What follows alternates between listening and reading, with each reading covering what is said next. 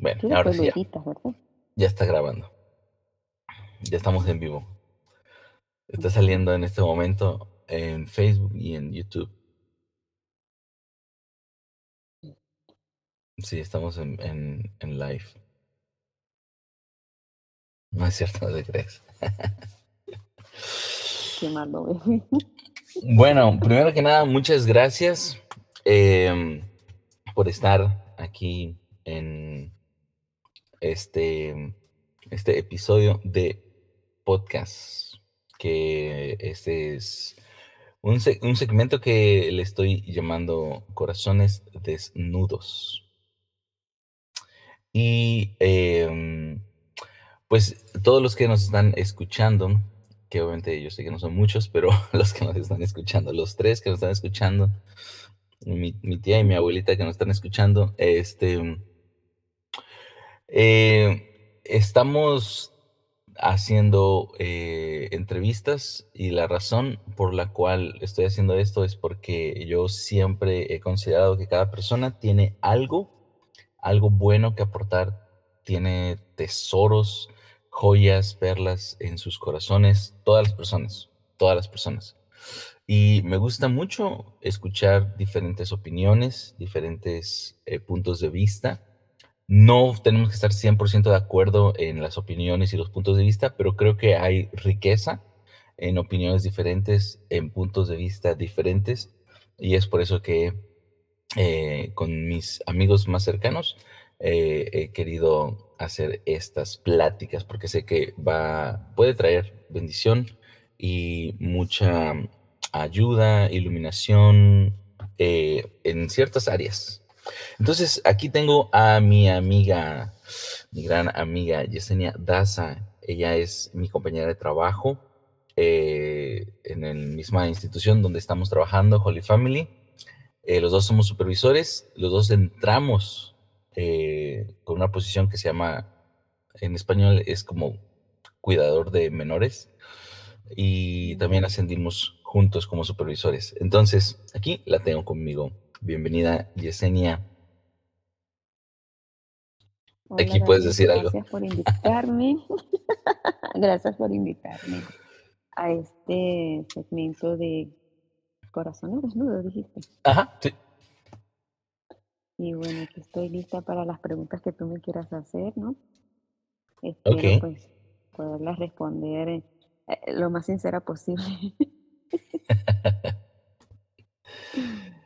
Sí, mm, mm, vamos a tratar de hacer esto no tanto como una entrevista, así, sino más como una charla amena y ahí que vayan, aunque claro, yo voy a ir haciendo las preguntas, pero vamos a ir conversando un poco. Em, así como brevemente, si nos puedes describir quién eres, em, más o menos un poquito de ti, como pues no tienes que dar una biografía, pero en unas cuantas palabras algo acerca de ti, para que tengamos un poquito de contexto. Ok, sí, ah, como ya dijiste, so- me llamo Yesenia, soy de Venezuela, estoy casada hace 15 años y medio, ah, tengo dos hijos, Carlos David y Carlos Damián, ya están ya, bueno, un poquito, uno de 15, uno de 10, y de verdad que han sido una bendición para mi vida, son súper, son unos niños que de verdad no tengo ninguna queja de ellos hasta el momento, ¿no? Y espero que, que continúen siendo así. Este, trabajo en Holy Family, como tú dijiste, y, bueno, tengo mm, alrededor de um, seis años viviendo acá en los Estados Unidos y en Pittsburgh tengo viviendo tres años. Súper, excelente. Y bueno, ahorita vamos a ir explorando entonces una- algo más. Eh, eres esposa de pastor, Sí, eres pastora. no, De soy corazón, de título pastor. quizá no, pero eh, funges, tienes como, ¿no? ¿O no? La congregación Mm, te, te, te, te reconoce como pastora o como la esposa de pastor. Um, por lo general, la mayoría me llama pastora, pero no cumplo las funciones del pastor. porque yo soy la esposa del pastor, soy una hermana más. Para ser pastora yo pienso que ah, primero debo tener, no sé, los estudios porque se requiere estudiar para poder tener el título de pastora. Y, pero sí, ah, y cumplo son las funciones como una hermana más de la iglesia. O sea, este, actualmente soy la tesorera y la secretaria de la congregación y la esposa del pastor. de vez en cuando también mm, me toca predicar. También este, estoy a cargo ahora del Ministerio de Familia y trabajo, sí, de la mano con mi esposo, apoyándolo en lo que todo lo que se me sea posible y lo hago porque me gusta. Las cosas que hago, las hago porque me gusta, porque me gusta ayudar y las que no, no me gusta que me obligue a hacerlas porque no es lo correcto hacerlo. Todas las cosas en las que la, los lo ayudo porque sé que tengo que ser su complemento y porque me gusta hacerlo. Sí, muy bien. Yo hace hace como, no sé, ya bastante tiempo, unos 10 años yo creo, em, quise empezar a escribir, bueno, primero así como que en ese momento dije, ah, quiero escribir un libro, y sí quiero escribir un libro, pero eh, y, estaba como que pensando en ideas y en ese momento a mí se me ocurrió escribir algo acerca del pastorado. No, no, lo, no lo terminé, realmente se quedaron como en ideas y y mm, como empecé como escribiendo ciertas líneas y mm, el libro se llamaba Un corazón, o se llama, no sé si algún día lo voy a continuar, Un corazón de pastor. Y hablando de eso, quiero preguntarte, ¿tú consideras que es más importante tener un título y tener todo el conocimiento para hacer las funciones de un pastor o es mejor tener un corazón de pastor? Para mí las dos son importantes porque puedes tener el corazón del pastor, el llamado, ah, naciste para ser pastor, pero también se necesitan herramientas y estrategias, conocimiento, porque eh, siempre va a estar manejando con público, todas las personas son diferentes, cada día vienen con cada trauma, con cada queja, con cada opinión, que es importante que si tú tienes el conocimiento más eh, el don, son dos complementos que te van a ayudar a facilitar a la persona que viene a ti a ayudarla. Y el estudio de la Biblia para eso es fundamental porque yo puedo tener el corazón y la mejor intención, pero si no me alimento de la palabra de Dios, ¿qué le voy a decir a las personas si no leo o escucho opiniones de otras personas a través de sus libros? ¿Qué voy a decir por más pasión que tenga? Para mí las dos son importantes. Ya, sí, sí, totalmente de acuerdo. Eh, sabía que, que, ibas a traer algo de, de, joyas en esto. Sí, absolutamente. Eh, tristemente yo he conocido en otras esferas, tanto, ya sabes, no soy católico, tanto en, grupos o comunidades católicas como en grupos o comunidades evangélicas. En ambos, en ambos lados he, tenido, eh, quizá he conocido personas que muchas veces se, solamente se enfocan en la pasión, que es súper bueno. Yo creo que la pasión es algo que te ayuda a seguir adelante cuando las cosas no van bien o cuando las cosas se ponen difíciles. Creo que la pasión es muy importante porque te ayuda a sobreponer los problemas, porque sin pasión, pues un día quieres botar las cosas y, eh, o sea, tirar las cosas a la, mm, como, ¿cómo se dice el dicho? Eh, tirar la toalla más bien. Este, pero, y la pasión te ayuda a seguir adelante. Pero por otro lado, creo que no hay que irnos al extremo que solo con pasión y solo con querer hacer las cosas o solo con el llamado o el deseo es suficiente. Creo que es muy importante la preparación eh, para todo, ¿no? O sea, tú decías en, obviamente, estudiar la palabra de Dios y prepararte y obviamente pues los estudios y todo esto. Porque al final de cuentas, eh, no sé cómo bueno, sé que eh, tu denominación es adventista, entonces no sé, bueno, ahí ya voy entrando a, otras preguntas, pero antes de, transicionar totalmente, quisiera cerrar con esta parte de lo del corazón del pastor, pero no sé cómo es más o menos ahí en tu denominación, sí es una denominación que es como característica por ser como muy pentecostal o no. Pero hablando de ciertas denominaciones, en mi experiencia que yo he tenido, igual con lo católico, también católico es como tradicionalista o carismático. Muchas dicen, dicen, es que el Espíritu Santo está conmigo y va a hablar conmigo y entonces no se preparan. Y aunque el Espíritu Santo está porque Él no se va, obviamente Él es fiel, está ahí. Pero uno se da cuenta cuando alguien está al frente hablando algo de lo que no se preparó. Y el Espíritu Santo está ahí, pero el Espíritu Santo a estar así como de que, ay, Dios mío santo, este cuate. Pues yo estoy aquí, pero si no te preparas. Por más que le habla al oído, no me escucha. Claro, exacto, ¿no? Entonces, eh, sí, me encantó esa respuesta que diste. Mm. Bueno. para darte un ejemplo, si no te preparas y no estudias, no lees, este, tú, estás tú no estás hablando de cualquier persona, estás hablando del Rey de Reyes Señor de Señores. Y si tu vocabulario no es bueno, tú no vas a transmitir un buen mensaje. Claro.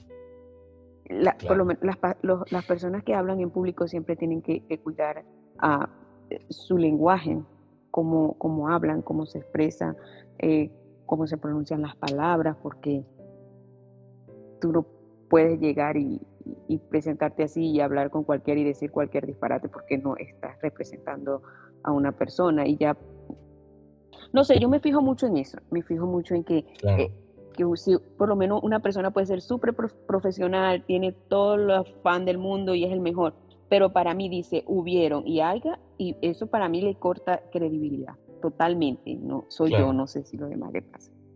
No, y Entonces tenemos que cuidarnos en eso. Sí, totalmente. Y, también yo he tenido estas experiencias y yo, yo creo totalmente que al final de cuentas Dios es Dios y Él puede hacer lo que quiera en el momento que quiera sin pedirnos permiso y pasar a un lado, por un lado, todas las reglas de, eh, no sé, gramaticales, todo lo que sea. Eso lo entiendo porque lo, he tenido como dos experiencias donde he conocido personas em, que no tuvieron la oportunidad quizá de estudiar en el sentido estudios normales, primaria, secundaria, etcétera. Formación, formación educativa, exactamente. Gracias por ampliar mi vocabulario. Este,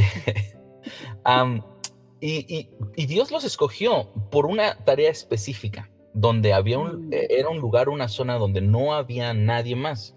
Y entonces esa persona, eh, por ejemplo, hablando de mi comunidad, ¿no? Eh, nosotros abrimos casas de oración que para los evangélicos serían como grupos pequeños grupos de conexión.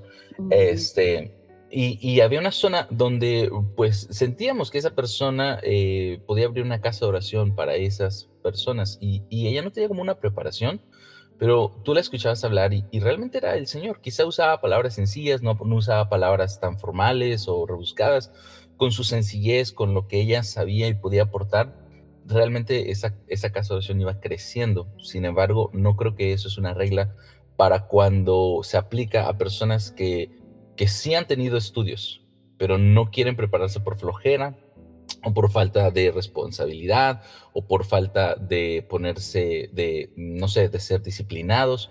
Yo creo que ahí es como Dios, Dios permite eso cuando en situaciones específicas y particulares claro, como al final yo a veces lo he dicho, pues si Dios puede usar a un, burro, como en el, en el, Antiguo Testamento, un pasaje donde ah, utilizó un burro para hablarle a... Mm. No me acuerdo exactamente el personaje, pero era que este personaje no quería entender y Dios tuvo... ¿A quién? Balán. Balán, exactamente. Entonces tuvo que, eh, Dios eh, entró en el burro y habló por medio del burro. Entonces yo digo, pues Dios usó un burro, puede usar a otros burros más como nosotros. Y eso lo entiendo, pero vuelvo a repetir, no podemos usar esto como excusa para los que sí tenemos el tiempo o tenemos la formación educativa y podemos estudiar y prepararnos un poquito más. No podemos usar esa excusa porque ahí ya hay más responsabilidad de nosotros.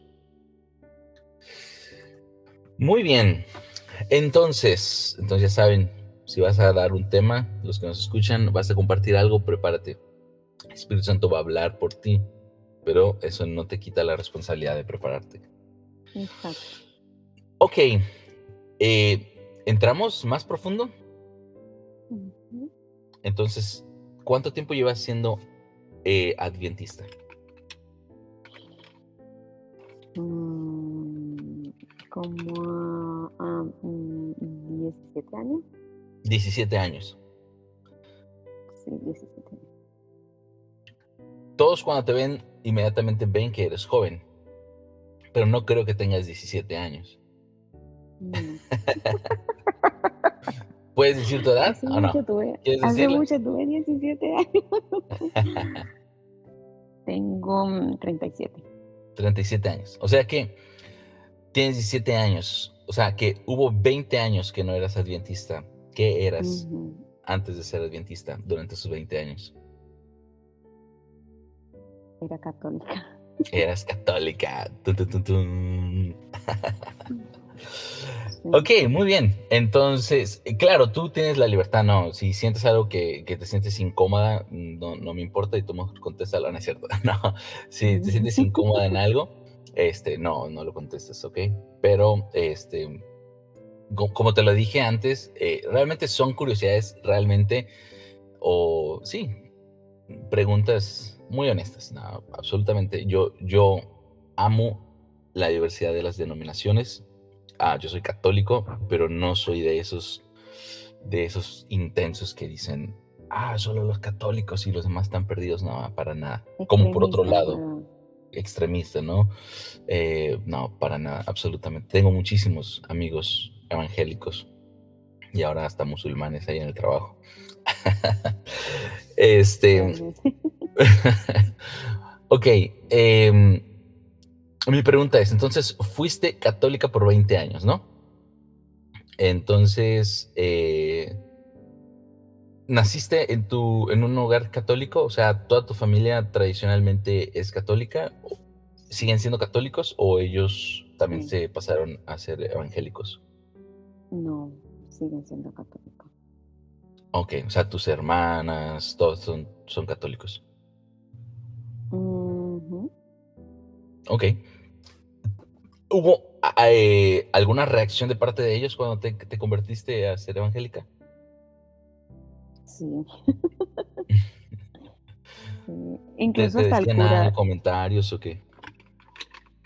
sí, pero no comentarios, bueno, me decían que, que estaba loca, que era una traidora, que si yo había nacido católica y era un Dios para todo, ¿por qué? Yo me tenía que haber dejado eh, lavado el cerebro por otra persona, este, que eso no, eso no iba a funcionar.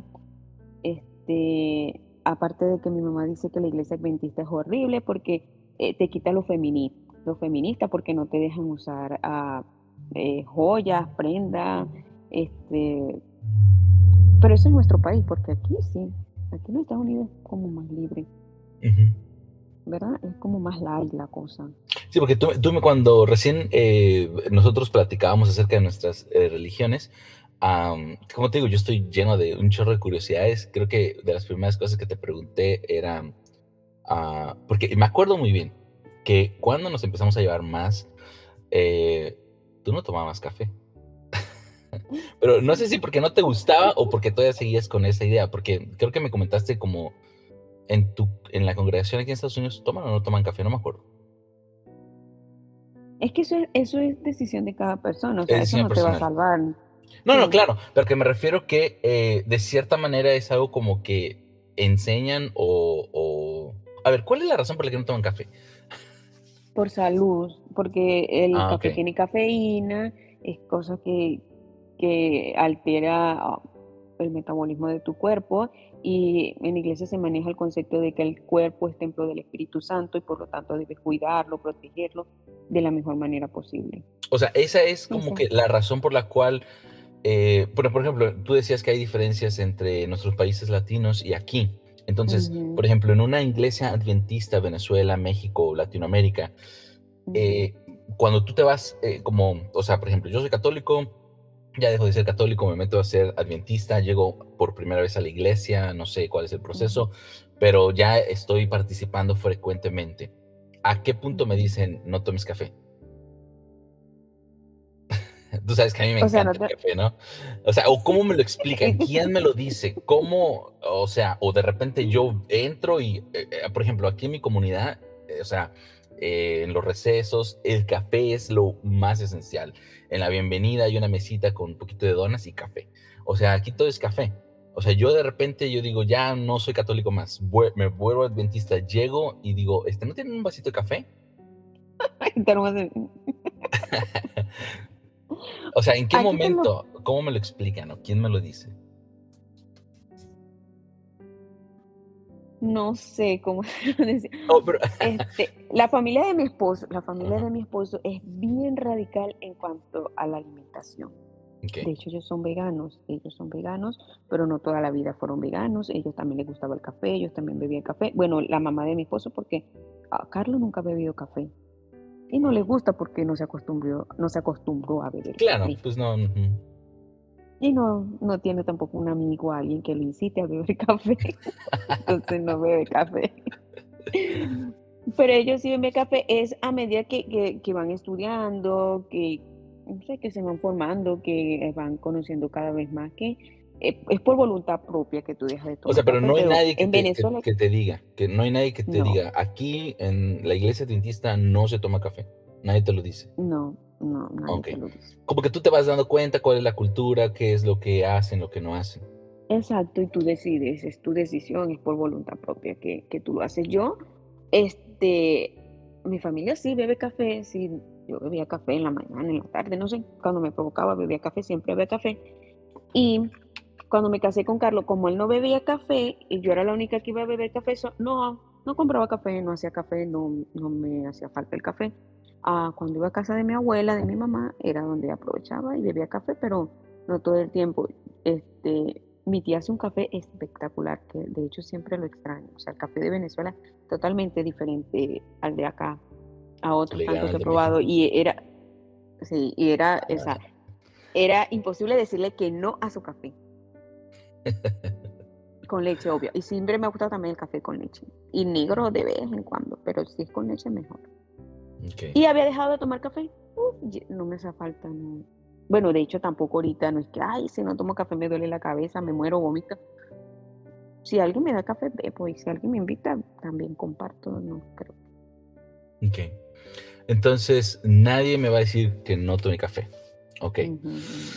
Eh, sí, porque por ejemplo, eso era, yo ya había escuchado eso. Y, pero claro, los, lo que, o sea, los rumores ¿no? Por eso me encanta platicar con las personas y hablar de esas cosas que se escuchan de afuera. Yo había escuchado que te prohibían tomar café. No había tenido la oportunidad de platicar con alguien adventista y hacer esa pregunta, ¿no? Porque también sabes, a veces hay cosas que dices, ah, no quiero ofenderla o no quiero que, no sé. Pero ahí está, aclarado. Entonces yo puedo convertirme mañana en adventista y puedo llegar con mi café de Donkey Donuts y nadie me va a hacer, nadie me va a decir nada y puedo escuchar la predica. De repente los más extremistas, claro, los más extremistas te van a mirar feo y vas a decir, wow, este se va a poder ir en el infierno porque está tomando café. Pero, Pero entonces, ¿sí está relacionado con algo espiritual o no? ¿O solamente por mi desobediencia? Por tu desobediencia, exacto. No tiene que ver nada con lo espiritual. Pero los, los radicales sí están como que así como que bien, bien extremos. Sí, son bien y los hay. Ok, entonces, ¿qué pasa si yo soy adventista y de repente, o sea, no sé, eh, ves que los latinos a veces llevamos topercitos para comer o lo compartir, y entonces llego a la hora de la comida y saco mis camarones enchipotlados. ya estoy entrando más profunda. Ajá, y estoy comiendo mis camarones y después de eso me echo mi taco de carnitas ahí. Ajá. Explícanos, porque quizá nadie, nadie sabe, por estar diciendo como que eso eh, no es burla, sabes que es mi manera de ser sí, Sí, sí, claro, no, te entiendo perfectamente. Este, bueno, en ese caso, antes de mm, mm, nosotros, los adventistas, la mayoría de los adventistas lo hacen, antes de tú tomar el paso de que quieres ser adventista, de que te quieres bautizar, de que nos estás visitando, hay un curso, un, un curso, es un curso que se llama la fe de Jesús. La fe de Jesús consta de 19 lecciones. Hay más que te enseñan a tener una relación con Dios o depende del instructor que te toque. Hay más que todo es doctrina de la iglesia, lo que se habla y son bien Bien claro, bien claro. Cada lección este, trata un punto diferente y una de las lecciones, creo que la lección número 11, habla acerca del cuerpo como templo del Espíritu Santo. Y allí te dan unos versículos de Levítico que dice qué animales se pueden y no se pueden comer. Los animales puros y impuros. No sé si has oído acerca de eso. Esa es la lección número 12. No es la 9, porque la 11 habla del bautismo. Es la número 9 y habla acerca de, eso, de cómo alimentarnos, de cómo vestirnos. Y ya tú, ya cuando tienes esa lección, nosotros no te decimos, no comas camarones, no comas cerdo, porque ahí lo dice claramente. Claramente dice los animales que puros y impuros y cuál es la función de, de cada animal, por eso no lo debemos comer. O sea, que ellos vienen para cumplir una función diferente a la que es no alimentarse, eh, definitivamente. Pero a las, hay muchas personas que les gustan, que lo disfrutan, así como tú, y bueno, pero ya tú al recibir esa lección, obviamente tú no vas a llegar a la iglesia con, ay, traje algo para compartir camarones o carnitas. No lo harías. ¿Quién quiere pase con sus chicharrones? una lección. Ajá, ya tú tienes una lección. Y si tú comes, tú dices, ay, bueno, pero a mí me gusta. Bueno, yo lo digo de manera personal. A mí, bueno, los camarones nunca, nunca me han gustado los camarones. Pero el cerdo sí me gusta. Me gustaba, me gustaba porque ya ahorita no, nada que ver. Y yo también pensé cuando ellos me dieron la lección, yo, ay, o sea, tampoco puedo comer eso. Entonces me fui por el punto de que, que era una excusa, obviamente. A esta religión todo es no puedes, no puedes, no puedes, no puedes. Entonces no quiero ser adventista. Yo se lo dije muy claramente, tú me conoces, yo se lo dije a mi esposa, le dije a la familia de mi esposa. Este, tristemente yo no voy a ser adventista, no me sigan dando estudio, no quiero y no quiero. Pase, y yo pienso que son etapas que uno pasa también, pasé por esa etapa de, de la negación te voy a decir porque realmente este, me convertí en adventista. Me convencí de, la religión, de la denominación, de su doctrina. Porque mm, te dijera católica, me gustaban las fiestas, me gustaba beber, mi familia es 100% que le gustan las fiestas todos los fines de semana, incluso todavía lo hacen. Venezuela es en crisis y los que quedan en Venezuela ya todos los fines de semana tienen algo que celebrar. Entonces, ya casada, igual, yo sé, ya para casarme me tuve que bautizar, me bauticé, me casé, iba a la iglesia todos los sábados, pero no lo disfrutaba, era una tortura porque mi cuerpo estaba en la iglesia, pero mi corazón y mis pensamientos estaban en la casa de mi mamá porque se, me estaban esperando para decorar una fiesta, porque yo sabía que hoy el cumpleaños X persona, iba a sentar lugar y me gustaba, todavía incluso te confieso, a mí me encanta bailar y todavía yo bailo de vez en cuando, porque me gusta bailar. Es una de las cosas que no he podido superar yo, porque me imagino que Dios ha querido hacerlo, pero yo no lo he podido superar y, me gusta, no lo hago seguido, pero sí me gusta bailar. Y llega un punto en que yo dije, no, puedo, no puedo seguir así con una doble vida, porque en la mañana soy oveja y por la tarde soy lobo. ¿Sí me entiendes? Sí, sería oveja y por, por la tarde noche eres cabra. Sí, una cosa era así, ya era otra persona.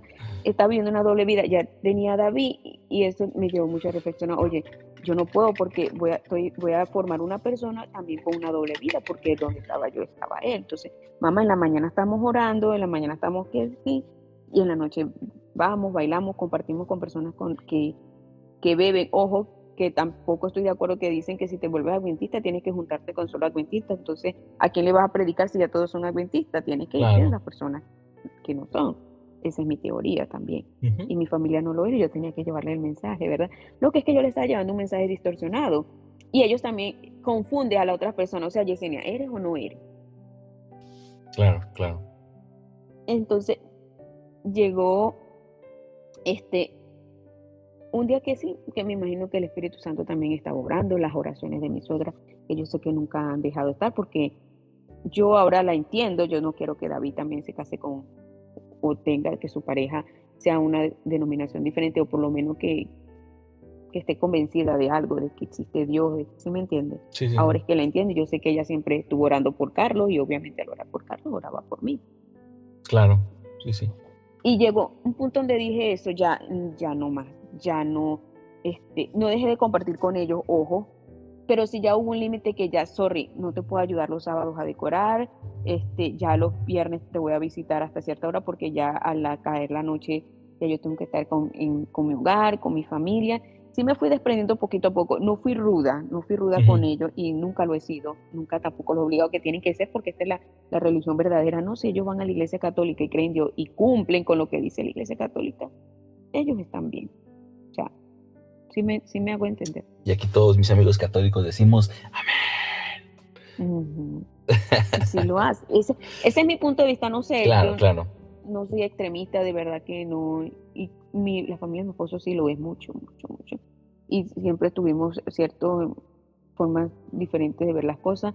Eh, Carlos ya llegó a este país y también pues ya ha visto que, que sí se puede vivir de otra forma porque la salvación sí es individual y depende de ti, pero también depende del grado de conocimiento que tú tengas. Es correcto. Wow, eso es algo súper profundo. Que honestamente y de manera triste, a veces no se ve así, pero ya, e, eso, eso me gustaría que lo eh, habláramos en, unos minutos más. Em, antes de pasar a esta parte, em, retomando un poco lo que estabas comentando, entonces, tú em, te convertiste adventista, eh, bueno, te dijeron y ya me quedó claro que entonces no es que te imponen no comer cerdo, no comer camarones, es más que nada en tu curso de preparación, introducción, tú te das cuenta y es como que asimilas y, te cae el 20 y es una convicción que tú dices, pues ese es un animal impuro y entonces no lo puedo comer. Entonces es como que si tú quieres ser adventista porque nadie te está obligando, eh, pues claro, vas a, vas a seguir adelante. Es como si tú eres católico y quieres ser católico y te explican lo que nosotros creemos en, la, lo que sucede en la comunión, eh, que eh, muchas iglesias evangélicas lo llaman la Santa Cena. La gran diferencia, ¿verdad?, es que ellos, bueno, o, o se enseña en la iglesia evangélica que es hay que hacer lo que Jesús hizo y que ese momento es el pancito y el jugo de uva. En la iglesia católica es que literalmente es, nosotros creemos que es el cuerpo de Cristo. Y claro, ahí sería una teología muy profunda y habría muchísimo, es un tema que da muchísimo para conversar. Eh, obviamente nos alargaríamos mucho, pero por poner un ejemplo, si vas a ser católico y, y te están explicando, ya es tu decisión de decir, pues nadie te está obligando. O sea, si vas a estar ahí es porque vas a decidir creer eh, en, lo que, lo que se te está enseñando. Entonces, igual de la manera, misma manera, ¿no? No es que te obligan, es que por convicción, porque ya estás convencido, Dios te hizo el llamado, pues entonces, si quieres comer cerdito y camarones, pues entonces nadie te está obligando, puedes ir, pero si vas a estar aquí, entonces vas a creer y vas a adaptarte, no sé. Es, eso es algo que creo, estoy muy, muy de acuerdo en eso. Em, y como igual, nadie te obliga a creerlo, ¿no? Estoy muy seguro que muchos católicos ni siquiera están, eh, no sé, o, no, o no saben, o no se acuerdan, o no creen, o no están convencidos, pues están ahí nada más por tradición. Pero bueno, ese es otro, otro punto. Entonces, em, tú te casaste y te bautizaste. Yo sé, he conocido amigos, no sé qué denominación, o sea, porque la verdad no me sé todas las denominaciones, sé que hay demasiadísimas, pero amigos eh, protestantes, evangélicos, eh, que, que sé que, el que tienen, el, o sea, como el, bautismo católico, eh, para ellos es, es, es válido en la iglesia protestante, como para nosotros eh, como católicos, el, bautismo de ciertas denominaciones protestantes es válido porque se centra en, Jesús y en Padre, el Hijo y Espíritu Santo y no hay nada más. Pero entonces, por lo que estoy escuchando, el bautismo católico no es válido en la iglesia adventista. ¿Es así? O sea, o porque tú te, dijiste que te tuviste que bautizar para casarte por la iglesia adventista, ¿no? Exacto, sí. o sea, pero tú, ya eras bautizada como católica o no? Sí. Pero tuviste que volverte a bautizar por la iglesia adventista. Exacto, yo hice en la iglesia católica, me bauticé, hice la primera comunión también. Ok. Y estaba, no sé por qué no hice la confirmación. ah, ya es al revés. Porque en México es bautizo, confirmación y comunión. Entonces en Venezuela es bautizo, comunión y luego confirmación. Ajá. Sí. Ah, como aquí en Estados Unidos. Ujú. Ajá, bueno, pero entonces, ah, ok, o sea, como no habías caído en cuenta de por qué me bauticé en la iglesia adventista si ya estaba yo bautizada en la iglesia católica, o, o te dicen, Sí, yo me no bauticé en iglesia. No, no, este, no sé, no, no estoy 100% segura de la respuesta, porque también existe la profesión que también aceptamos a las personas, dicen, no, pero ya yo me bauticé y lo aceptamos por profesión de fe. No necesariamente tienen que bautizarse otra vez por, por inmersión, porque en iglesia ujú. católica lo hacen por aspersión, nosotros lo hacemos por inmersión. Pero Y sí en mi comunidad lo hacemos por inmersión. Ah. A mi hija, eh, bueno, hacen, obviamente entonces a mí ya no, porque yo ya estaba bautizado antes de conocer mi comunidad. Yo me conocí mi comunidad a los 14 años, pero mi hija fue por inmersión. Y todos los, todos, todos, todos en mi comunidad es todos. Ujú. Viste, la iglesia adventista no bautiza a menos de siete años. Tienes que tener más de siete Mm, años, uso de conciencia, pedir el bautismo tú que te salga de ti porque es algo que tiene que nacer de ti, no es que tu padre se tiene que bautizar y te bautiza, no. Es cuando tú lo pidas y después de los siete años. ok, ok, ok. Mm. Sí, sí, eso, eso sí es, es, es- No, no sabía que a los 7 años. Está está súper bien, me parece bien. O Ujú. sea, mm, de que no es tanto, porque hay otras denominaciones que es como que mm, a partir de los 14 años. Eh, o sea, como ya más. Pero 7 años. No se me hace. No, no Mi hijo, David, mi hijo Daniel, cuando se, el día del bautizo, dijo: Ay, gracias a Dios, ya me bauticé. Tenía siete años esperando. Wow, qué lindo, ¿no? Se Qué lindo. el, se bautizó el día que cumplió siete años. O sea, Por estaba ahí, tu- po- toda su vida esperando. eh, voy voy a decir esto, y yo sé que obviamente es, es un contexto de mis amigos, que, porque realmente este podcast no, nunca lo he querido promocionar para que salga así como que ni siquiera en mis redes sociales, siempre lo comparto con mis amigos más cercanos, este, así que estoy, me siento en un lugar seguro para hablar. Cuando mi hija nació, yo no tenía urgencia porque se bautizara. Y había otras voces, ¿verdad? Eh, quizá mi familia, amigos, ¿cuándo la vas a bautizar? ¿Cuándo la vas a bautizar? ¿Cuándo la vas a bautizar? Porque aquí en la iglesia católica es muy ah, común que se bautiza así como que, yo creo que fue, yo fui bautizado creo que a los dos meses. O sea, es así como que algo muy, muy tradicional acá, que, que luego, luego un mes. Y por ahí hay ciertas creencias con las cuales yo no estoy 100% de acuerdo. No, no me gusta ar- armar, eh, ¿cómo se llama? Eh, líos ni nada. Simplemente es como dices, ¿no? Es una opinión, una convicción muy personal.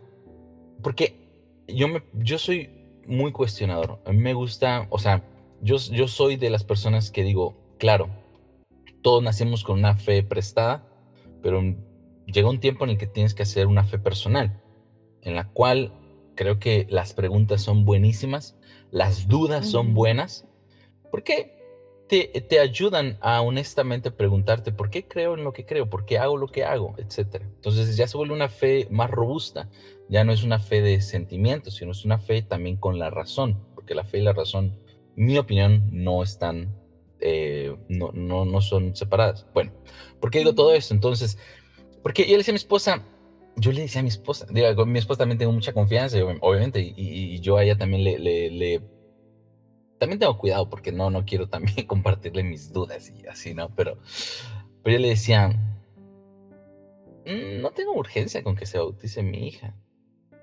porque yo quiero entender qué hace de diferente el bautizo, ¿no? Y tengo un amigo sacerdote, en el cual también tengo confianza, y le pregunté, este, ok, sí sé, sé que tengo que bautizarla, y la voy a bautizar, no estoy diciendo que no la voy a bautizar, no, no voy a ser el rebelde, la oveja negra, no, para nada, y claro, solo quiero entender, ayúdame a entender, o sea, ¿qué- ¿por qué es importante que bauticemos? La respuesta que me dio, la escuché obviamente pues, con mucho respeto y todo, y vi que como que, como que como que me dio una respuesta así, no, es como que esta es la respuesta y listo. Como que no me dio pauta para, para dialogar o, o, o debatir bien, con respeto. Entonces ya dije, ok, pero después cuando llegué a casa le dije a mi esposa, le dije, ah, pero no estoy tan convencido de eso. Eh, porque me decía, mira, es que eh, le hubiera, le hubiera, le hubiera, eh, le hubiera dado un- una ojeada a mis apuntes para tenerlo más claro pero es así más o menos. O sea, él me, estaba, me estaba diciendo, bueno, porque es que el bautizo te hace, el bautismo te hace parte, ¿no? De la familia de Dios, y es, es como esto, todo.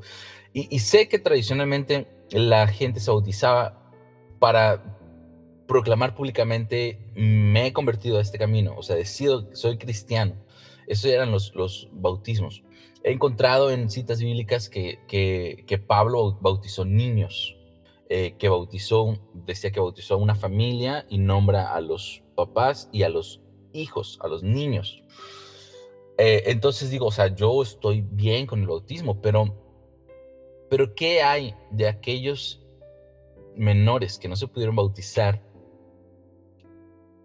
y se mueren? Mm. La Iglesia Católica bueno, no digo la iglesia católica, porque claro, esas, esas, esas opiniones que he escuchado de diferentes, así que no voy a decir la iglesia católica. Muchos católicos mm, dicen que, eh, porque tú sabes, ¿no? Que nosotros creemos en el infierno, el purgatorio y el cielo. Digo nosotros porque yo por muchos años, estoy abriendo muchas ventanas, pero voy a ver si no hago un chilaquil. Yo por muchos años, siendo católico y ya adulto, con una fe ya un poquito robusta, yo no estaba muy convencido en el purgatorio. Después yo por mi propia cuenta estudié y estoy convencido que sí. Entonces por eso digo creemos, pero antes no creía. Em, bueno, entonces menciona que hay como un limbo para los que no están bautizados. Entonces, que claro, no se van a ir al infierno, pero pero es como que se quedan acá y el bautismo como que les da el empujón. En mi opinión, es así como que no estoy de acuerdo en eso. Eh, ya no sé por qué estaba yo hablando de eso. Me emocioné, me salí, me abrí muchas ventanas. Pero el punto es, el punto es que, eh, claro, después bauticé a mi hija por convicción porque dije, ok, va, o sea, como que no al 100% he entendido todo este tema, este, pero, pero sí decido creerlo, o sea, Sé que trae una gracia, sé que trae una bendición, porque sí, claro que lo es. Y bueno, siguiendo un poquito más. Porque aquí no era que iba a decir, ah, me voy a revelar y hasta que tenga uso de razón. Me parece muy chido eso de lo que tenga uso de razón, pero por otro lado también sí creo que hay una gracia especial. No sabría cómo definirte esa gracia especial con otras palabras muy concretas, solo sé que siento y creo, lo decido creer, que hay una gracia especial para los cuanto bautizas algo especial tiene que haber, algo especial tiene que haber. Incluso aunque no está consciente el niño. Esa es mi postura. Ok. Em, bueno, ya hablamos, aquí ya tengo mis preguntas, ya hablamos acerca de del alcohol, café y camarón y cerdo.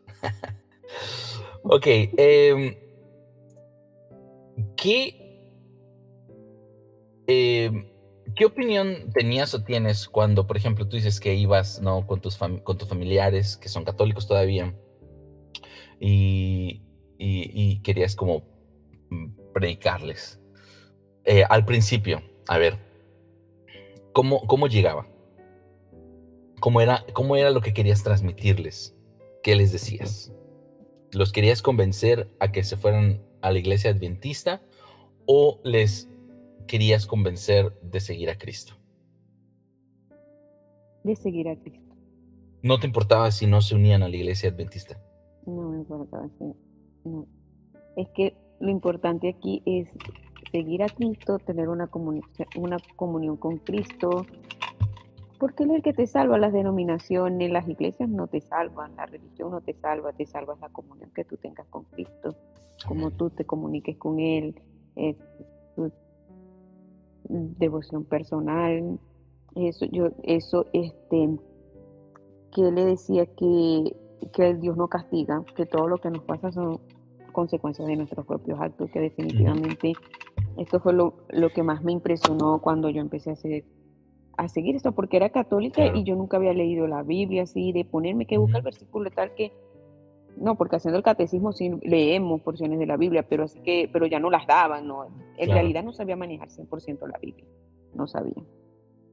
sí, sí, claro, Y, eso les los enseñábamos cómo se buscaba un versículo, cómo, de hecho ellos recibieron, ellos recibieron, ellos hicieron el curso La Fe de Jesús con nosotros. Por Oh, casi siete meses íbamos y nos reuníamos mi mamá, mi tía, mis primos, éramos un grupo grande. Y obviamente Carlos era el que dirigía el grupo y ellos lo hicieron y cono- ellos saben mucho de la iglesia adventista y por qué se guarda el sábado y porque ellos después, este, como no, ¿cómo te explico? No, no fue tan radical a decirle no, pero sí ellos se dieron cuenta de que ya poco a poco ya no disfrutaba, ya no pasaba tanto tiempo con ellos ni compartía las mismas cosas que ellos compartían. Pero el mensaje fundamental que le quisimos dar por eso, que Dios no castiga, que Dios es un Dios de amor, que se preocupa por ti, tú le puedes contar todo lo que tienes, llevarles todas tus cargas. Un Dios cercano, ¿no? Un- un- ujú. Exacto, no es un Dios que Dios está arriba y nosotros aquí abajo y está esperando que tú te para castigarte y, va, y ya no sirves y te vas al infierno. No, Dios no es así. Definitivamente no es así. Y eso fue lo que le quisimos dejar, dejar ver a ellos. Ya fuera que, de hecho, después de eso muchos entendieron más lo que era, se, como que se conectaron más con la iglesia católica, a, partic- a participar más de la iglesia católica, a ir más seguido a la iglesia.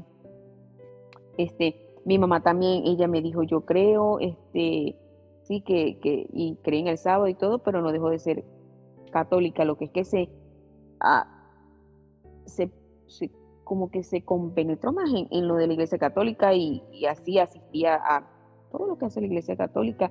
Ellos también tienen ahorita, este, así como tú dices, eh, reuniones en grupos pequeños, ella lo hacía, hasta a los, am, ¿cómo se me olvidó que uno va, dice, voy a, a los retiros espirituales? Mm, ujú. 100% a Wow. sus retiros espirituales y eso le ayudó mucho a ella en su matrimonio, hasta con las mismas relaciones con los demás, ver a otras personas en diferentes eh, maneras, lo, sí los ayudó mucho. Wow. Y ya cuando No, sí, sí, sí, sí, nos vinimos acá a los Estados Unidos, nos vinimos acá a los Estados Unidos, que ya les hacía falta alguien que estuviera todo el tiempo, no, pero eso no se hace, y nunca tampoco es que Yesenia la santa, no, tampoco, porque también les he dicho ver que yo soy un ser humano y que soy la misma sangre que ellos, o sea, siempre, yo pienso que no perdí mi, totalmente mi, con ellos, totalmente mi, mi forma de ser, mi forma de ser, lo que es que ya, oye, ya no me quedaba hasta tarde, ya no bailaba, ya no bebía, compartía con ellos de manera diferente. Ciertos y- límites, estando ahí con ellos, pero con ciertos límites. Exacto, exacto. Oye, respétame porque... Y ellos lo respetaban. Ya en mi casa, en Navidad ya no se hacía el cerdo como plato principal, sino se hacía un poquito, Wow. pero ya se hacían cosas diferentes. Y vamos a hacer... Y ya no hacían cumpleaños los viernes porque si hacían el cumpleaños el viernes, Yesenia no iba. Entonces, bueno, vamos y lo hacemos A ver, platícame eso. un domingo. ¿Qué, qué, qué pasa por ahí? ¿Que no, que no está permitido Porque- celebrar los cumpleaños los viernes? ¿O en general no puede ser Recuerda que guardamos el viernes? sábado. No, recuerda que guardamos el sábado de tarde en tarde. Y si es después del, cuando ya es noche, ya no se supone porque ya nosotros entramos en, en la presencia del Señor. no Ah, música un poquito más de eso, porque todo- yo estoy seguro que muchos no lo saben. Y yo más o menos o sea, te he escuchado, porque obviamente sé que... eh, y ya así transicionamos también eso, eso. A ver, entonces, ustedes no celebran los cultos, no hacen iglesia los domingos, como muchas otras denominaciones pentecos- de cristianas. Eh. ¿Por qué ustedes el sábado? Porque en la Biblia dice que Jesús guardó el sábado. Ok, esa es la respuesta. O sea, ustedes están apegados a eso, a que es el sábado, el día del reposo. Es el sábado, El- sí. Porque, Y claro, yo sé que, yo sé que, eh, que realmente, porque obviamente sabes que cuando se escribió la Biblia no había lunes y domingo, ¿verdad? No habían esos no. Pero, o sea, el, el- era el Shabbat y, y realmente, o sea, era ese, ¿no? El, primer, el, día, pues, de reposo. Ah, pero entonces, eso tiene que ver con, con, como con guardarte desde la tarde del viernes o algo así. Desde la tarde del viernes, eh, puesta de, de puesta de sol a puesta de sol. Ok. Este, Eh, eh, ¿Y qué pasa cuando es horario de verano y horario de invierno? O sea, no, no sigues la hora, sigues la puesta del sol. Sí, sigues la, puesta del sol. Wow, o sea, Se ahorita el sol se viene metiendo aquí más o menos como a las nueve de la noche, ocho y media. Sí. Ok. Entonces, ¿pero qué quiere decir? Que cuando se está poniendo, el, se está metiendo el sol a esa hora, ¿ya no haces nada? ¿O qué es Nada guardar? de lo- En palabras. nada de así, lo que hacemos. Ejemplos. guardar el sábado es, es estar bajo la presencia de Dios. O sea, orando. puedes ha- hacer obras de caridad, no Ok. orando. Ok, ok, ok. Ora, bueno, oramos. Está como más consciente, estamos- estar más consciente, como que ese es, Exacto. es el, el tiempo sagrado. El día del Señor es dedicado al Señor, hacemos cosas, No ves películas en ese momento. No vemos películas ejemplo. seculares, no vemos televisión, pero sí películas cristianas. Pero, Sí, obviamente, pero, pero sí ves, pero en otros tiempos, o sea, en otros días, ¿sí ves películas seculares o tampoco, en general? Sí, no, sí, sí. Sí, sí. Pero, sí pero el viernes Los- no. El viernes no. El viernes, por ejemplo, un viernes en la noche. Ya son las 9 de la noche. Bueno, aparte que al otro día se tienen que levantar temprano porque es la iglesia y todo, ¿no? Pero suponiendo, viernes en la noche, eh, no, no, no van a, no van a ver películas seculares. Podrían ver una película No. cristiana con mensaje cristiano. Ujú, ujú, Ok, ok, ok, ok. ujú. Ese día no, no salen, no, no, No.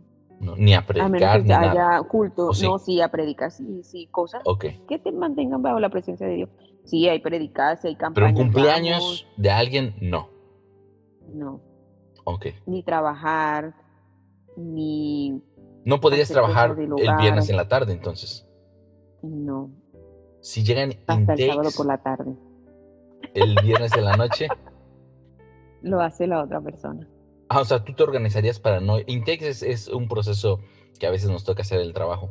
No lo harías. No, no lo haría. No, porque yo sé, yo sé que, que, claro, has organizado todo eso para. no iría al trabajo para el sábado. no, ajá, Pero el viernes no. no tengo trabajar, no, nada No, que no tenga que ver podrías. con trabajo. Wow. Ok. Excepto, excepto, si lo pueden hacer porque están ayudando y es, es la esencia del sábado, es que me resguarde, no me junto con nadie, no, es, es ayudar al prójimo. Las, Claro. las que son enfermeras, doctoras, este pueden, Alguien te pueden llama, ¿sabes con qué? guardia un día al viernes. se, se puso grave esta persona y es algo como de ir a cuidar a un viejito o ir a cuidar a Sí, un niño o dar consuelo, lo que sea. Todo lo que sea, Sí, sí. se hace. listo. Wow, qué padre. Y, y se conserva eso mismo hasta el sábado que se mete el sol. Ya que se metió el sol, entonces ya te puedes poner la película de Avengers, por ejemplo. Sí, ok, ok, ok, ok. Muy bien. Ok. Ok, te voy a hacer una pregunta. Ok. ¿Hay algo que admires de la Iglesia Católica? Que admire de la iglesia Tú sabes que la palabra admirar está bien, o sea, es, es como, por ejemplo, ¿no? Tú admiras algo de alguien, o sea, no estoy diciendo, ay, que, que, que veneres eso, lo que sea. No, es como Mm, algo, algo en general. De, quizá de, mm, no sé, algo, algo. ¿Hay algo? Eh, puede ser honesta, puede decir, no, la verdad, no, nada de la Iglesia Católica, no quiero saber nada. No, sí, sí, ya me acordé, ya me acordé. Que hace, que sí lo hacen y me molesta cuando lo hacen.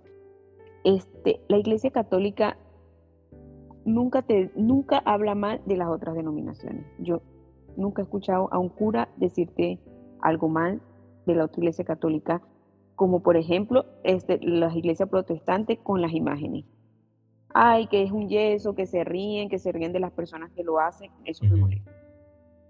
Y eso miro de la iglesia católica, porque la iglesia católica no anda diciendo, miren como los adventistas que son, que se la dan y ellos son los peores. No, o sea, no lo hacen. Sí. Wow, muy bien, Eso admiro de la iglesia católica. excelente. Gracias. Muy bien. em, ok. Yo admiro mucho, mucho de las eh, iglesias evangélicas. Eh, apenas, bueno, obviamente tú eres la primera ah, persona adventista que conozco y me gusta, me gusta mucho. Ah, ah, obviamente yo como persona, eh, como amiga, pues te he conocido. Y yo tengo, mu- me admiro mucho eh, nosotros es algo que hacemos en mi comunidad. Nosotros somos 100% católicos, 100% católicos, creemos absolutamente todo. La gente me, cuando me conoce me preguntan, de hecho, Luz, eh, Luz es nuestra directora, eh, le preguntaba a Miss Ann, Miss Ann es una voluntaria que hace servicios católicos, me preguntaba, este, David, bueno, me siento raro, ¿no? Pero lo voy a decir porque allá nos llamamos de Miss y Mister. Mister David es, eh, es evangélico. Y Miss Ann le dijo, no, él es católico. Dice, ah. ¿Por qué? Porque yo cuando inicio, eh, cuando hago cosas con los jóvenes, no, no me persino, este, no, no rezo las Padre Nuestro, Ella también me preguntó eso. todo eso. Pero sigo siendo católico y creo, y mi comunidad es así, cuando nosotros iniciamos la casa de oración no nos persinamos. Este, en la casa de oración alabamos de manera espontánea, utilizamos la música, etcétera, todo eso. Así como lo he hecho, ¿no? Allá, más o menos. Entonces mucha gente me dice, no, es que, eh, ¿y si eres católico o no? Claro soy católico. Solo soy, so- eh, somos una comunidad, un grupo, no un grupo, perdón, una comunidad. eh, y todo lo que tengo está bien fundamentado en la doctrina católica. Eh, pero obviamente me extendería mucho. ¿Por qué lo estoy diciendo esto? Es- yo, bueno, en nuestra comunidad nos enseñan a tener una relación personal con Jesús a través de lo que le llamamos oración personal, que es orar todas las mañanas antes de todas tus actividades. mm, Pero fuera de mi comunidad no conozco otra, otra comunidad o grupo católico que lo enseñe. Y no estoy diciendo que somos los mejores, simplemente no me ha tocado conocer. Y mm, de lo que hemos platicado cuando te he conocido, me admira mucho que tú sigues esta disciplina, de que tratas de hacer tu, o haces tu, ¿cómo le llamas tú? Devocional, ¿no? Yo he conocido otras, otros protestantes, otros evangélicos. A ver, una pregunta. eh, ¿Protestante es una palabra correcta o no? ¿También para ti o no? ¿O más evangélico? Protestante. Sí, también. Bueno, sí he, co- he conocido eh, otros protestantes que, que lo tratan de hacer y todo eso, pero honestamente no he conocido a un evangélico protestante que sea tan disciplinado como, como tú. O sea, yo veo que tú haces tu devocional y aparte pones tu mensaje de lo que el Señor te habló en el WhatsApp todos los días a las cuatro cuarenta y tantos de la mañana. Este, no, o sea, es súper admirable. Mm, Admiro mucho. ¿Cómo le haces para mantenerte así? ¿Cómo hago? O sea, claro, yo que lo hago, yo también lo hago. No, no, no lo pongo en WhatsApp, a veces pongo en Instagram, pero, pero yo que lo hago, yo sé y entiendo, bueno, en mi caso, quizá tú tengas otro secreto por ahí guardado, pero, pero yo sé que es difícil. Yo sé que no es fácil. Yo sé que hay días que no lo quieres hacer. Yo sé que hay días que el Ujú. sueño te gana. Yo sé que hay días que la flojera te gana. Yo sé que hay días que no, que no fluye. ¿Cómo le haces? O sea, yo sé, pero yo quiero escuchar tu opinión. No Yo manejo mi propia teoría que dice, así sea con flojera, hazlo. Y el día que no lo hago, porque hay días que no lo he hecho, Ujú, este, no sé, me siento desprotegida, me siento que me falta algo. Sí, sí, claro. Ya, ya, ya es una necesidad realmente. Exacto. Muy bien. Sí, es, es igual, igualito, como nosotros en la comunidad. Ahora a mí me toca, eh, me toca compartir este curso de oración personal y cuando yo comparto, yo les digo, perdón, eh, yo les digo, va a haber días que no vas a querer hacerlo. Va a haber momentos que no te va a salir, o sea, va a haber días que te vas a animar y otros que no. Pero por todo lo que tú sientas, hazlo. Ajá. Porque no podemos vivir basado a los sentimientos, a las emociones. Porque imagínate que quiera- hay días que quieres ir a trabajar, hay días que no quieres ir a trabajar, pero de todos modos vas, ¿verdad? ¿Por qué? Los domingos Porque no te- quiero ir a trabajar los domingos. porque te corren, porque te, te... Sí, claro. ¿Me explico? Entonces es lo mismo. Hay días que no vas a querer orar, pero levántate y hazlo. Ok, si todos estamos en la misma, como en la misma sintonía. Eh, y también nosotros... Y, lo le- y mira, y te voy a aclarar por qué lo publico. No lo publico para que la gente diga, ay, esa niña sí es cristiana y santa. Sí, sí, sí. No.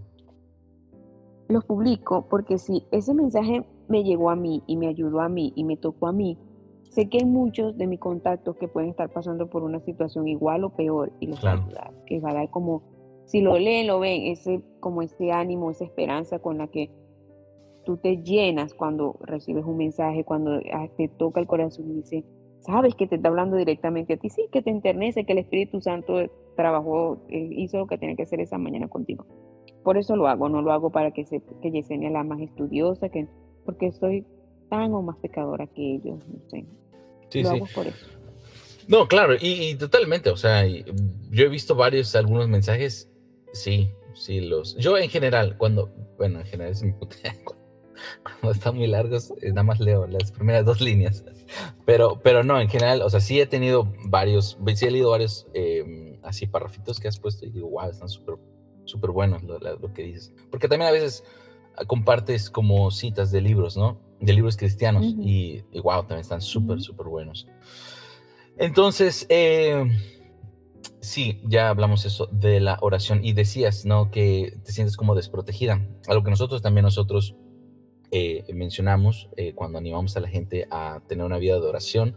Decir, no, no, no es que está mal orar en la noche o en la tarde, pero si tú oras en la mañana, es como que apenas te vas a enfrentar con los problemas que vas a, vas a atravesar en el día, las dificultades. Entonces, mejor tener esta, esta relación, esta, esta comunión con el Señor, esta seguridad de que está ahí contigo a pesar de los problemas que va a venir. Y cuando tú, si tú no oras en la mañana y oras en la noche, no es que Dios no te va a escuchar, claro, pero ya vas a venir todo tranqueado de todos los problemas y todo eso. Entonces, e, eso es, eso es la, algo por lo cual animamos a las personas a que oren en la mañana antes de salir de casa. Ok, entonces, em, vamos a ir aterrizando. Ah, tengo otra pregunta. ¿Cómo te sientes participando en actividades católicas en el trabajo? Porque, para que sepan el contexto un poquito, nosotros trabajamos en un programa, un programa del gobierno, pero para una institución católica. Entonces, el programa que nosotros trabajamos es para niños refugiados que atraviesan eh, la frontera de manera ilegal y todos los que son menores de 18 años los mandan a un refugio eh, de menores de edad, eh, em, que no es el único refugio en el país, pero a uno de esos refugios. Entonces, nosotros trabajamos en uno de esos refugios de ese programa, pero la institución que corre este programa, las instalaciones y todo, es una institución católica. Y llegamos, recibimos a veces a niños, pues de todo, protestantes y católicos. Y como nosotros proveemos ahí algo de los, uno de los servicios que proveemos es las actividades religiosas o espirituales. Y nos toca, pues también proveerlas. Mi amiga Yesenia, que es adventista, le ha tocado entrar a la capilla católica de Holy Family y estar presente ahí. ¿Cómo te sientes? ¿Has tenido algún conflicto o sin problema? Sin problema. Sin problema. Lo he hecho sin problema y no a veces hasta me he ofrecido y a ver, la primera vez, la primera vez me llamaron y después ya sí me ofrecí, no sé, yo lo hago. Porque estoy hablando de la palabra de Dios, siempre eh, uno lee, hablamos la misma Biblia, los evangelios, lo que se habla. La reflexión es la misma, el punto es hacerle saber que existe un Dios y que hay un solo Dios, que no hay muchos, es un solo Dios. Y, el, y es el mismo Dios para todo. No tengo problema. Oye, en eso hora, no, yo creo que no tendría problema no los tengo, lo hago y no me siento culpable tampoco. Admirable, admirable, porque sé que conozco, conozco ciertas, ciertos conocidos, o tengo ciertos conocidos que no lo harían. Ciertos conocidos protestantes, evangélicos, que no lo harían. Quizás respetarían, pero no lo harían. Y admirable, mm. admirable esta, esta manera de, pensar, la verdad. Porque es que yo me siento, es que la misma palabra de Dios dice lo mismo que dice mi Biblia en no, claro, claro. en, lo que ellos me dan. Yo por eso no veo. De hecho, yo se lo comenté, le di, la vez que lo hice, se lo dije a Carlos, le dije, hoy estuve participando en, de hecho, este cuando, porque sabes que en Venezuela siempre cada vez que las personas cumplen años de muerto hacen misa, no sé, cuando alguien cumple años hacen una misa, yo iba. Yo iba a sus misas, su aparte, yo bueno, si voy con ellos y que van a estar bailando y bebiendo y voy hasta ahí, porque no voy a ir a la misa? Claro. Wow, súper, súper, súper, súper. Yo iba y compartía todo. Y Así, igual a que se muere alguien, ella duran nueve días rezando, orando. Sí, sí, sí. Lo que le llaman la novena. Son nueve, nueve, rezos cada noche. ¿Tú, conoces al, cantante eh, que es cristiano, es protestante, eh, Alex Campos? No sé si tú supiste que él fue a cantar al Vaticano. Hace muchos años, no sé, como unos cinco años. Fue a cantar al Vaticano y fue súper criticado por los protestantes. Pues súper, súper criticado. Apenas estaba yo escuchando una entrevista con él. Él dijo, yo fui y, me encantó, y, pero, sabes, yo llegué y y me llovieron críticas, le cancelaron eventos en iglesias y todo, porque dijeron, ¿qué fue hacer allá con él? Como que muchos tienen el concepto de que pisas la iglesia católica y se van a quemar y quién sabe qué. No sé por qué. Sí, así que, por favor, seamos más abiertos, porque Dios es solo, es Jesús el camino, la verdad y la vida. Y, quiero terminar con esto que tú decías hablabas del nivel de conciencia. Eh, de que decías, la salvación es personal, pero tiene también que ver con el nivel de conciencia. Esa es una, una convicción súper personal que yo tengo. Quiero escuchar tu opinión y yo te, te, doy la mía. Yo me gusta leer muchos libros. De hecho, la mayoría de mis libros no son católicos, son de autores evangélicos. Y obviamente entre evangélicos también hay diferentes opiniones. Entonces, tengo dos libros que se contra, o sea, de, autores diferentes.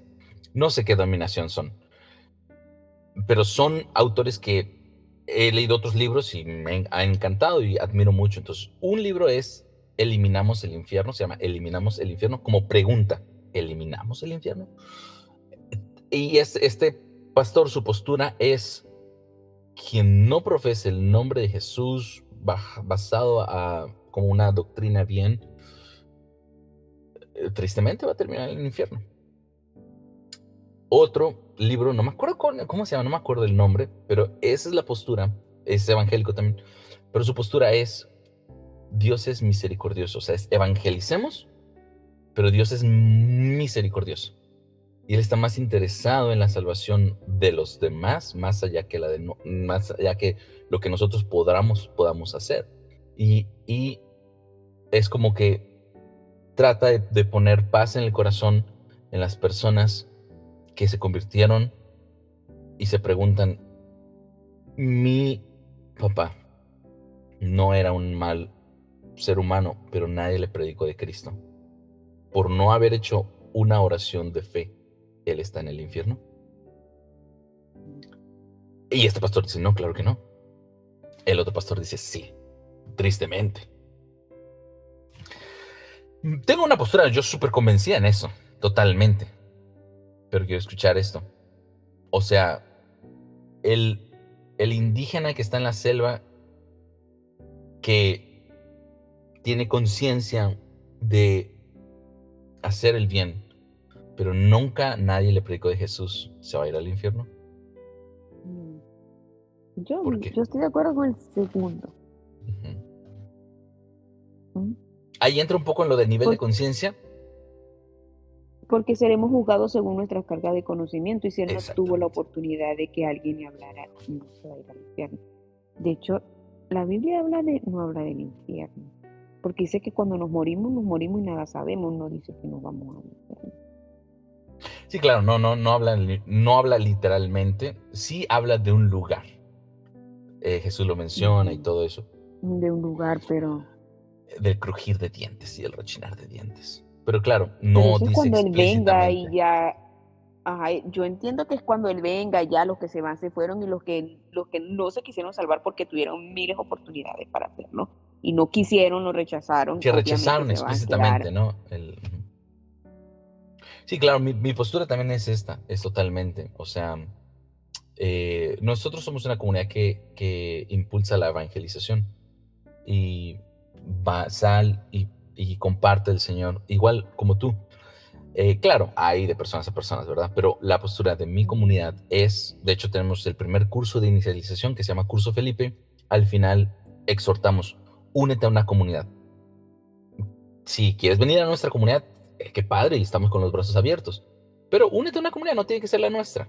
Lo importante es que estés rodeado de hermanos de la fe que te ayuden a crecer y a caminar. Eh, y eso me encanta. Y eso también es importante lo que tú estabas diciendo, porque a veces dicen, yo soy cristiano y no necesito ir a la iglesia, Mm, no necesito no. reunirme con nadie. Eso es mentira también, Claro. porque un tizón ha pasado del, apartado del fuego se apaga. Claro, Siempre claro. está ahí, ahí. Porque Sí, sí. siempre- Totalmente. Y eso a mí me encanta, por ejemplo, de que decimos, ve, ve a donde sea, pero reúnete, congrégate. O, bueno, no, no utilizamos la palabra congrégate, pero es lo mismo. Este, ve y haz comunidad.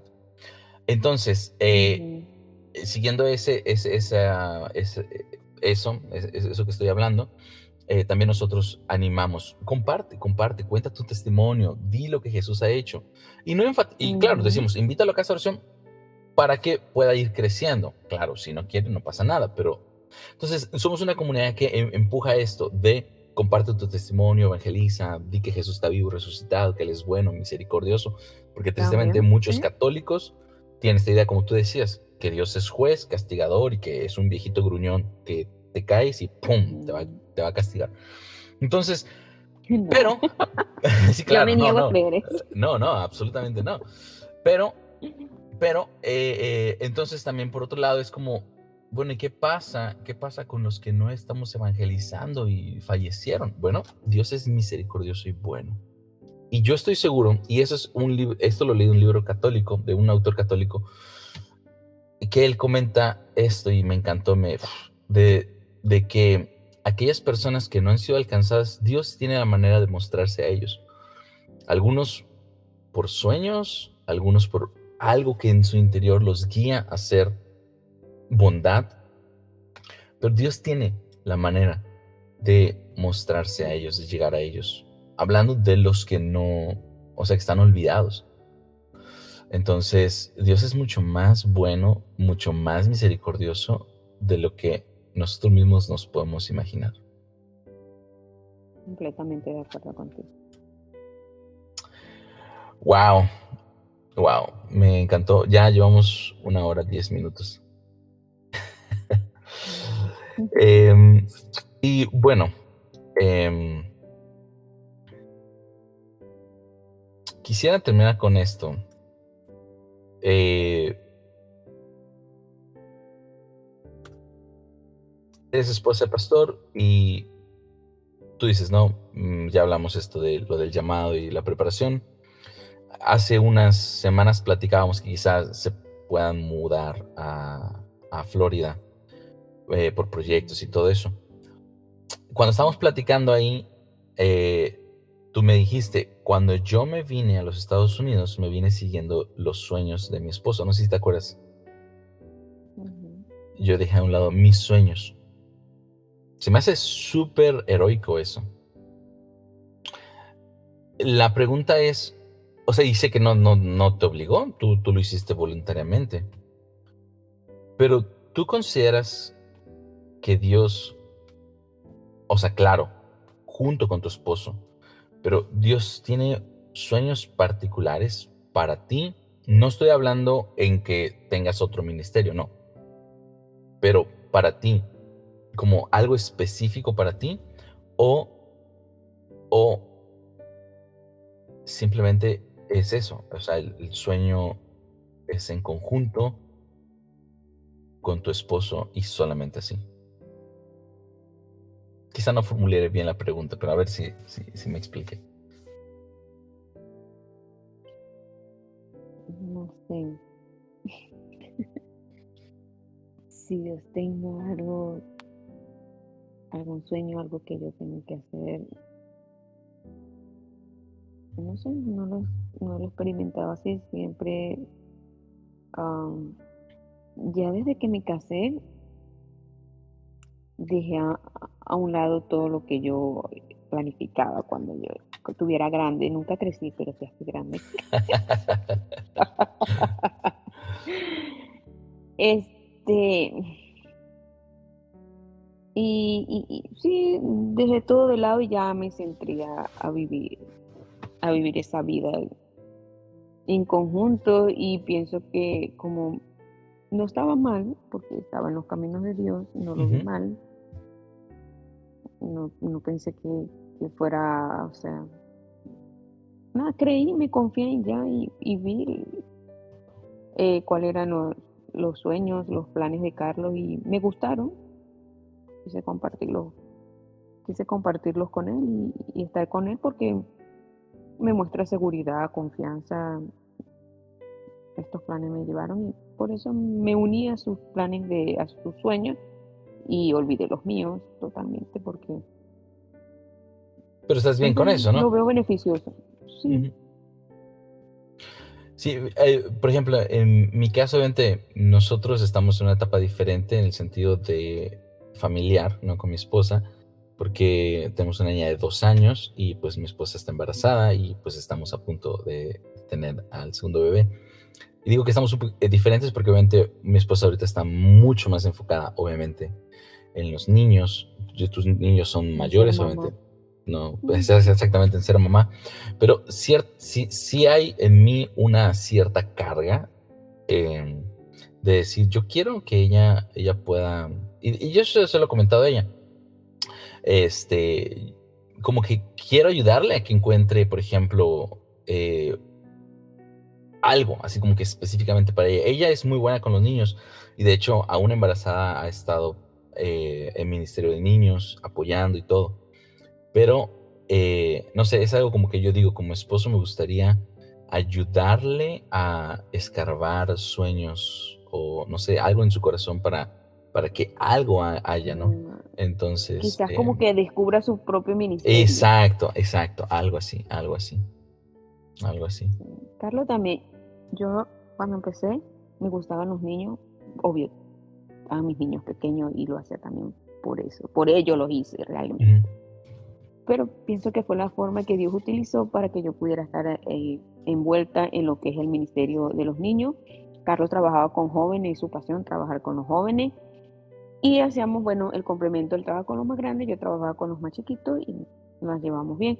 Ahora ya David y Daniel están un poquito más grandes, ya pasan, ya están en otras etapas y ahora eh, lo mío es la familia, la familia.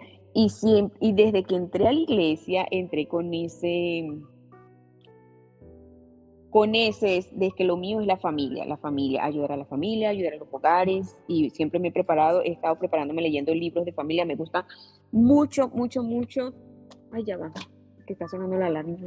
Me gusta mucho trabajar este, con los hogares, con la familia, porque siento que les puedo contar de mi experiencia y aprender también de la experiencia de ellos. Wow, eso es súper. Pero siempre, y entonces yo dije, ya, ya mis hijos están grandes, ya no estoy tanto metido en el ministerio de niños, no me gusta el ministerio juvenil, o sea, no, no, me he dado la oportunidad de trabajar con el ministerio juvenil, pero entonces me dedico más a, al, y me he estado formando en esto, para trabajar en familia. Me gusta. El, el ministerio que me gusta. Súper. Y sí, claro, sé que ahí el Señor les va guiando y, y como tú dices, ¿no? También, pues, te, te sientes, te sientes realizada, ¿no? O sea, realmente, ¿no? Eh, estás haciendo lo que el Señor te está pidiendo. Wow, pues yo sé que esta conversación da para mucho, mucho más. Eh, fácil, podemos estar otra, otra hora platicando, pero eh, creo que le vamos a dejar acá, porque obviamente tiene, vas a tomar el training del trabajo ahorita a las 10 y yo también ya tengo que irme a hacer cosas de la comunidad. Entonces, Muchas, muchas gracias por tu tiempo, sobre todo por, eh, como dice este eh, segmento, Corazones Desnudos, eh, por ser transparente, por desnudar tu corazón. Gracias. y bueno, y gracias también por tu amistad valiosísima. Gracias. y sí, gracias por, por tu tiempo. Gracias por, por, esta plática que sé que trajo y va a traer para los que escuchen claridad y bendición, porque hablamos cosas que, creo que van a edificar. Sí, definitivamente, de verdad también gracias a ti por tomarme en cuenta y hacerme parte de tus segmentos corazones de bueno, pues gracias y nos vemos. Que estén día. Bye. Igual, bye, bye, bye, bye.